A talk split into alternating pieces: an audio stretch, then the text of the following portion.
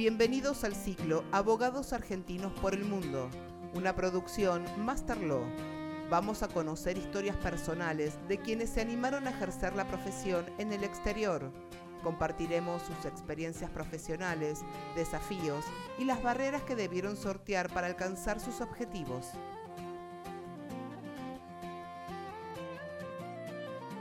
Bienvenidos a todos a un nuevo ciclo de abogados argentinos por el mundo. Mi nombre es Augusto Mantienen, director académico de la plataforma de contenidos On Demand Masterlaw Global.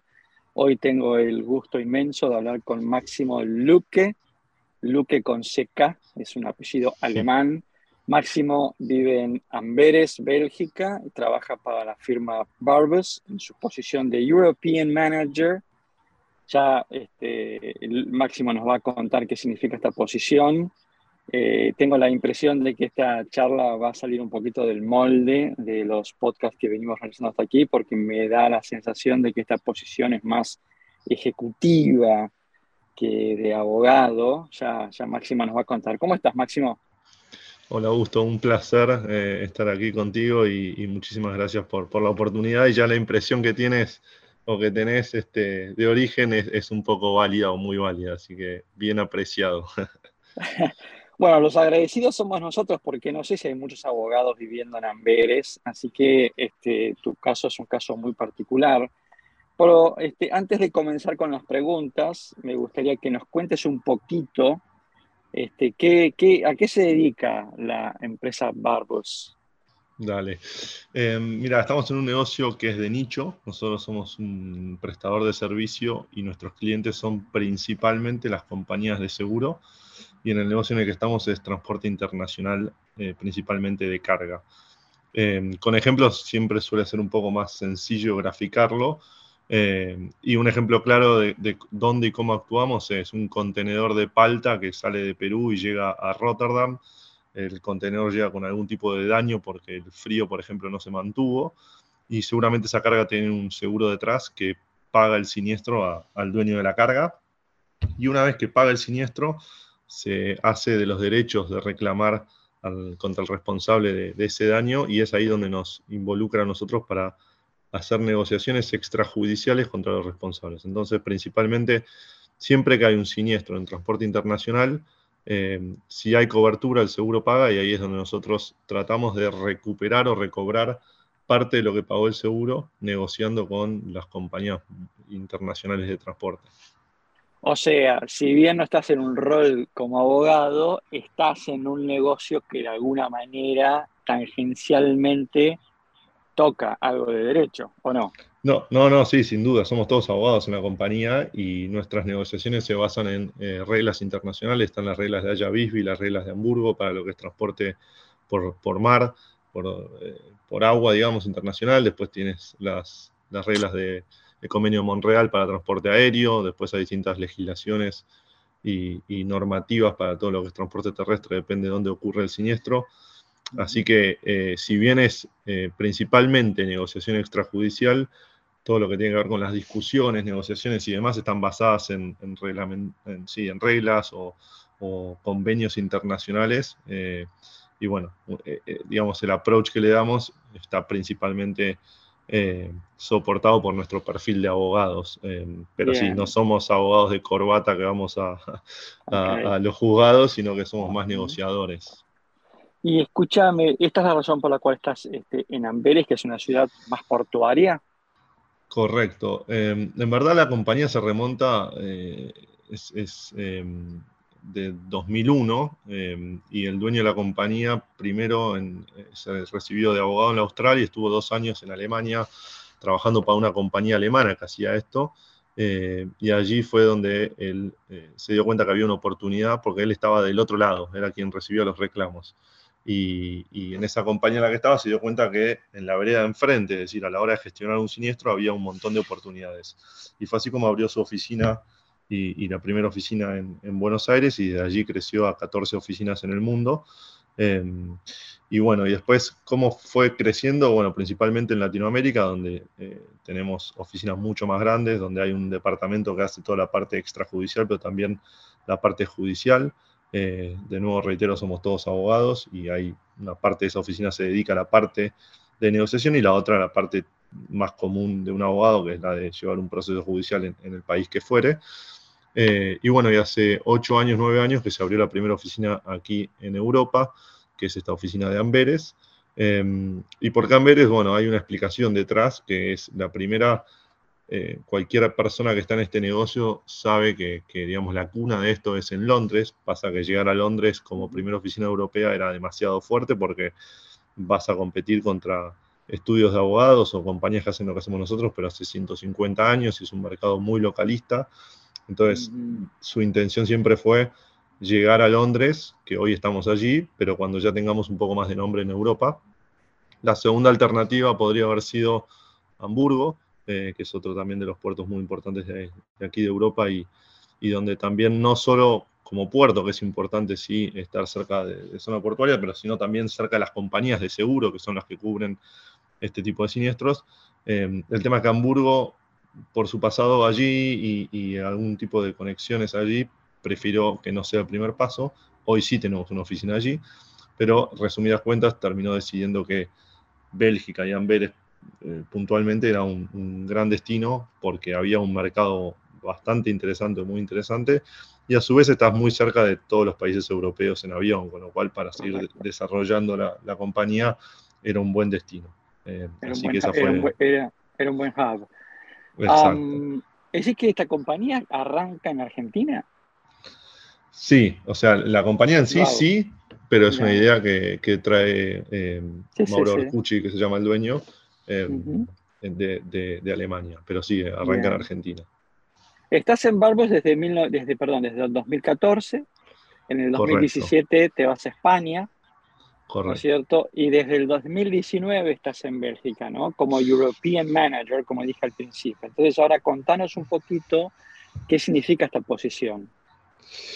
Sí, em, mira, sinceramente yo entré a la compañía porque sabía que buscaban abogados para irse afuera. Ese fue mi, motivo principal. No sabía mucho lo que hacían, de a poco me fui interiorizando y, bueno, una vez adentro, em, después de un par de años allí, se me dio la oportunidad de abrir la oficina nuestra de Madrid, de España, desde cero para España, Italia y Portugal. Y en 2019 eh, tuvimos la particularidad de eh, que dos de nuestros colegas de aquí de Bélgica se fueron a nuestra competencia. Entonces había que llenar rápidamente eh, el espacio. Y, y, bueno, un poco el, el modelo bastante más chicas, donde generamos negocio y tenemos mucho back office en Latinoamérica, donde el costo de, de generar o, de manejar estos siniestros es bastante menor. Em, y lo que sucedió es que en 2019 estas dos personas se fueron más o menos de un día para el otro y se fueron a la competencia, con lo cual eh, mm. estábamos en un escenario bastante complejo porque venían de, trabajar para nosotros, conociendo nuestros clientes, nuestros fees, nuestras formas de trabajo y no solo que se iban, sino que iban a, competirnos y a, tratar de, generar el negocio que, que ya generaban con nosotros. Entonces, en una, me acuerdo que, estábamos en Barcelona por trabajo en reuniones y me comenta esta situación y me dice que, que él, eh, que era mi jefe en ese momento, eh, pero que él quería que tome esta posición, que creía que todavía me faltaba un poco, porque yo la verdad es que, bueno, en ese momento tenía 33 años y, y había llegado hace relativamente poco a Europa, dos años, pero que creía que si, si al final del camino él quería que yo lo sea, bueno, nada más que se aceleró un poco el proceso. Claro. y bueno, finalmente me postulé y terminé quedando yo para esa posición, eh, que inicialmente iba a ser... Y, sí. sí. ¿Y qué es ser el European Manager? Hoy, hoy estás a cargo de todas las oficinas de Europa. Correcto, hoy desde aquí de Bélgica estoy a cargo de la oficina principal nuestra que está aquí en Amberes, eh, la oficina de España y la oficina de Alemania, y desde estas tres oficinas nos ocupamos de todo lo que es Europa continental.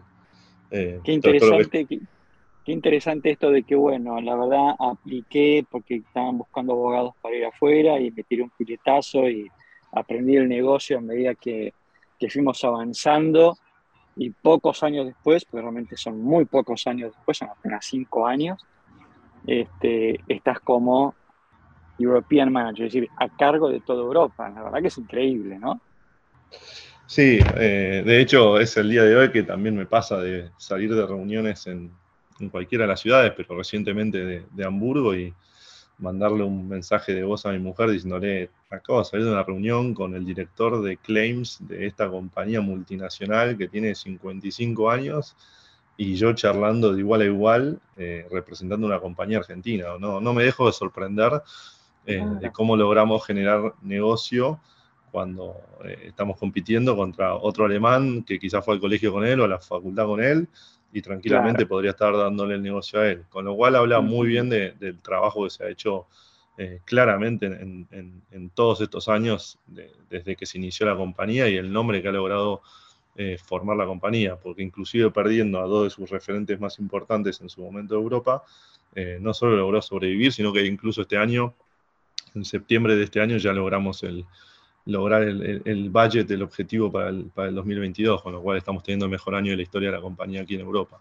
Em, pero bueno, es, es un desafío habla muy bien de la compañía y habla también muy bien de vos. Así que te felicito. Perfecto. No, yo, yo, yo en eso soy, me, apoyo mucho en el equipo. O sea, me, no, no, no, suelo tirarme flores, sino que, y no lo creo que sea así. Déjame, eh, déjame, que yo, déjame que yo lo haga, corresponde que lo haga yo. te, lo agradezco, pero somos una empresa de servicio, con lo cual eh, lo que yo hago es básicamente ir a vender lo que ya logré que haga todo el equipo que está detrás, con lo cual eh, nosotros podemos seguir creciendo a medida que lo que nos hayan dado podamos, lo hayamos podido resolver y con eso seguir creciendo en volumen. Eh, si el servicio no funciona, no, hay nada para hacer. Hablas de equipo, eh, hablas de servicio. Este, vos hoy en tu rol de manager, ¿no? ¿Estás como así en la trinchera o estás más en un rol eh, de largo plazo, en un rol de liderazgo, en un rol de este, mantener justamente el equipo funcionando bien, en un típico rol ejecutivo o eh, también te metes en la trinchera ahí en las negociaciones? Es una muy buena pregunta. Em, la verdad que va a depender mucho del momento en el que me lo preguntes. Hemos tenido este año un par de momentos en los que el volumen de casos nuevos que ingresaban era muy alto y quizás hacían falta manos y, volví a la trinchera de ir a luchar el caso, inclusive el caso de mil euros, sin ningún problema y, recordando mis épocas de, tramitador del siniestro. Y, también tengo el rol de, liderar el equipo de aquí directamente eh, con, distintos eh, sí, colegas que me ayudan a, eh, sobre todo con la parte del idioma, mm. porque si bien todo se maneja en inglés, ayuda mucho especialmente en algunos países como Alemania o Francia, tener a alguien que hable el idioma local ayuda mucho también a destrabar algunas cosas. Claro, claro, claro. Entonces, tengo esta, este doble sombrero, si querés, de, un poco de, sí, de management y de manejo del equipo de aquí, pero también eh, la parte de llevar casos, quizás casos importantes o muy grandes o un caso de un cliente nuevo, por ahí sí me involucro un poquito más. Pero la gran, gran, gran mayoría y el 99,9 se lleva eh, por, todo el equipo global de, tramitadores y, no, no, me da el tiempo para estar encima, con lo cual confío mucho en, lo que pueden hacer ellos. Bien, ¿y cuánta gente hoy estás este, liderando, eh, Máximo? Directamente acá, cuatro, eh, e indirectamente el equipo de tramitadores son alrededor de 40 en todo el mundo, con lo cual hay mucho caso también de acá que eh, por ahí que el que está manejando el siniestro es una persona sentada en nuestra oficina de México porque es una compañía alemana que aseguró un envío de China a México y el siniestro está en México y es mejor que lo manejen desde allí. Entonces, si bien no tengo reporte directo de esa persona, sí, eh, de cierta forma estoy monitoreando eh, la, asignación de los casos que tengan. Ok. Este, corregime si me equivoco. A ver, Amberes está al norte, ¿no? Correcto, sí, sí, sí. ¿Y cómo andas con el, con el flamenco? Qué buena pregunta. Acá estoy haciendo la presentación de iniciativas para el año que viene y es estudiar flamenco. Em, no, para los que no saben, es, eh, Bélgica está dividido en dos muy claramente, donde la, de la mitad para arriba son flamencos y la mitad para abajo son balones, em, con la ciudad de Bruselas estás Hablando, estás, hablando, estás hablando con un descendiente de balones.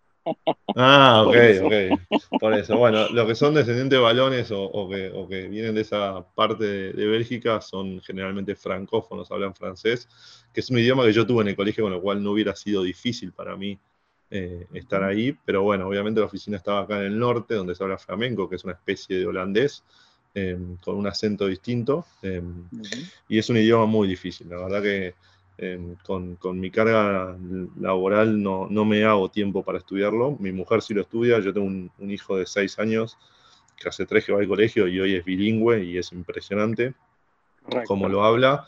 Y sobre todo la pronunciación, porque tienen ciertas letras y ciertos eh, ruidos que nosotros no tenemos. Y por más que lo estudie hoy, no me van a salir. Em, sí, sí, el flamenco junto con el, con el, este, con todos los idiomas de los países nórdicos son tremendamente complicados, tremendamente complicados. Y escúchame, y el día a día, el día a día en Amberes, ¿no? El café, el supermercado, ir al cine, lo que sea. Eh, la gente manejas en inglés está forzado a, hablar, este, a intentar algo de, a balbucear algo de flamenco. Bueno, eh, eh, yo digo siempre que lo buenísimo de acá es que todo el mundo habla inglés y lo malísimo es que todo el mundo habla inglés, porque no, me, no me forzaron nunca a tener que aprender el idioma, e inclusive en el supermercado, quien te atiende o, o en el cine, le preguntás si hablan inglés y te dicen más o menos y cuando se largan a hablar hablan mejor que yo. entonces eh, hay un, hay un, su cabeza aquí en, en, Bélgica está muy abierta a aprender idiomas porque ya desde chico tiene esta división que hablábamos antes y todos aprenden el, el inglés con, con, la televisión, por ejemplo, y sobre todo la estructura del flamenco tiene bastante de la estructura del inglés, con lo cual eh, no les es difícil aprenderlo y hablarlo.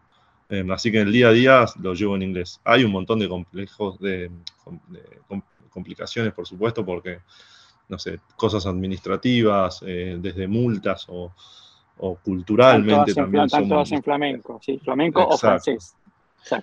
acá, está todo en flamenco. Hay bastante poco nacionalismo y muy eh, y mucho regionalismo. Eh, ah, mira, vos, qué interesante. Te pasa, te pasa de preguntar de dónde sos y te, muchos te dicen de, Flanders o de, o de Bruselas o de Balonia. Eh, como que primero te dicen eso y después Bélgica. hay, muy poco nacionalismo, digamos. Ok, mira vos qué interesante.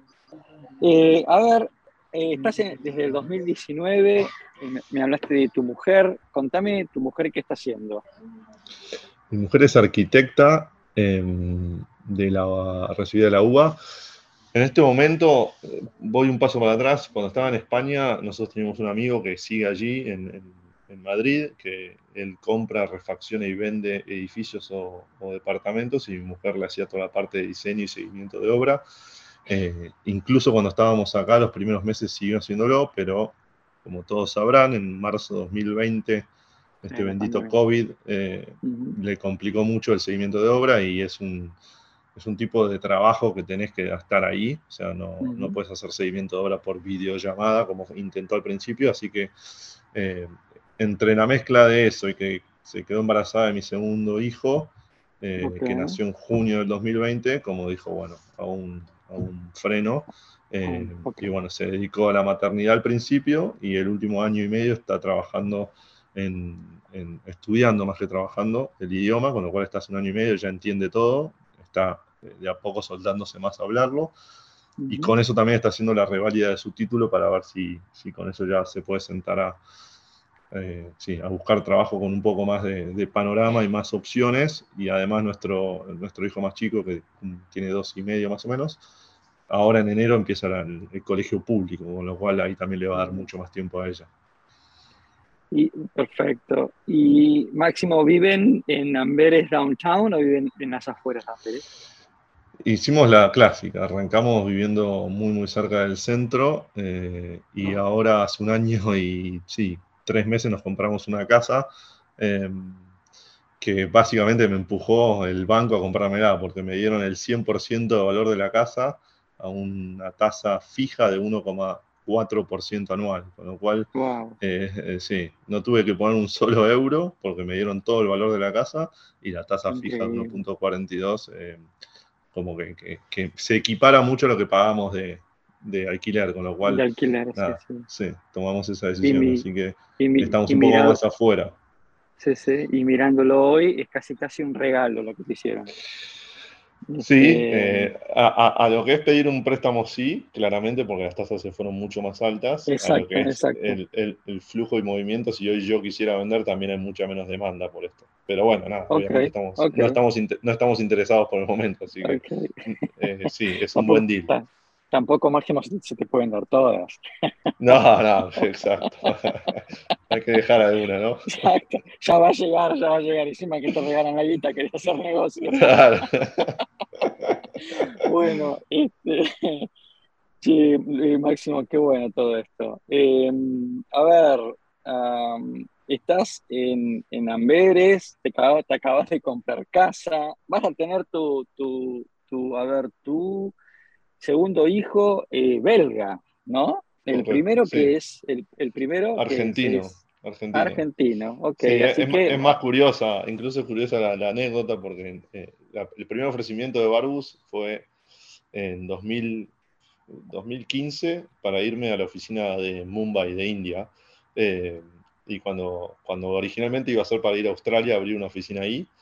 Y bueno, cambió un poco, obviamente, es muy dinámico y la compañía cambió mucho. Hoy, hoy es una compañía mucho más estructurada, con, con departamento de recursos humanos que antes no había, con departamento de talentos de Haití, eh, creció mucho en ese sentido, pero en su momento era un, por un poco más de, eh, sí, más dinámica, si querés llamar de una manera.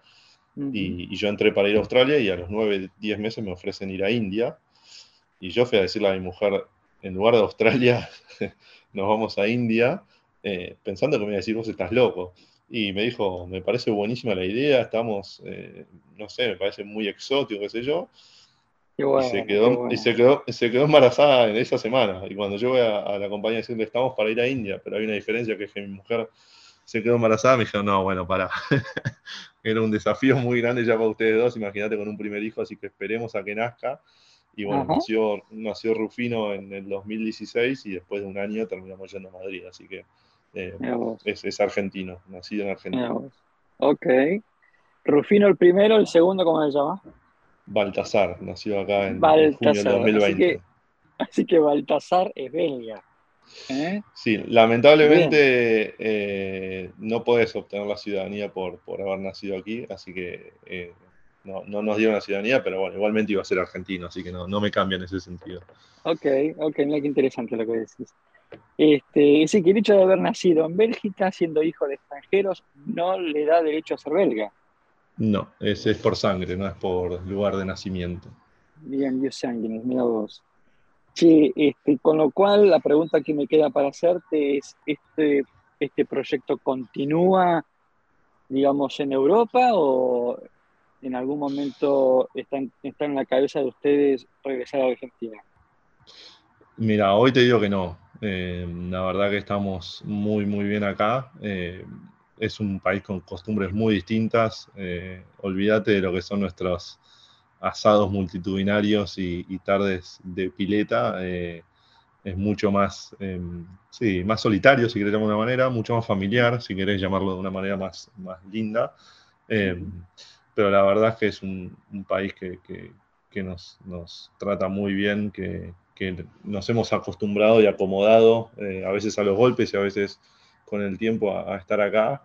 Eh, y sobre todo vemos a nuestros dos hijos que están muy, muy bien. Eh, el esquema es que vos llevas a tu hijo al colegio que te queda cerca, son colegios públicos, es muy buena la educación de acá. Y, bueno, eso la verdad que entre eso, seguridad y, y, bueno, y, las comodidades de vivir acá, veo difícil que volvamos en breve a Argentina.